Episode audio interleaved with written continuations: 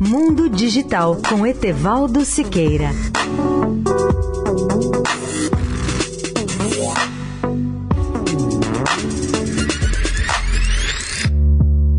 Olá, amigos da Eldorado. Falamos ontem sobre o grafeno, o supermaterial criado na última década, formado por carbono puro com resistência 100 vezes maior do que a do aço, mais duro do que o diamante e com a espessura de apenas um átomo. É, portanto, um material bidimensional. Uma folha de grafeno é transparente, flexível e um dos melhores condutores de eletricidade. Mas o mundo até agora não aproveita mais do que 1% das suas aplicações possíveis ou potenciais. Cientistas Cientistas sugerem, entretanto, centenas de produtos que poderemos fazer com um material com essas propriedades. O grafeno, por exemplo, é impermeável à maioria dos líquidos e também dos gases, exceto ao vapor d'água, que flui livremente através de sua malha de átomos. Com essa propriedade, poderemos usar o grafeno para filtrar água. Além do grafeno, existem outros novos materiais com propriedades extraordinárias, já criados em laboratório. São também materiais bidimensionais, mas derivados de outros produtos químicos, como por exemplo o boro, germânio, silício, fósforo e estanho. Do boro temos o borofeno, que é o nitreto de boro hexagonal, também chamado de grafeno aca branco. Do germânio nós temos o germaneno, do silício temos o siliceno, do fósforo temos o fosforeno e do estanho temos o estaneno. Esses materiais poderão ser utilizados pela indústria em geral num prazo otimista de cinco anos, em especial com a redução progressiva dos seus custos de produção.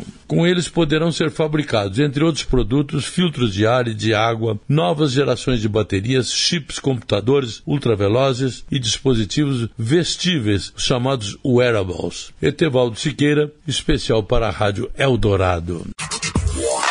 Mundo Digital com Etevaldo Siqueira.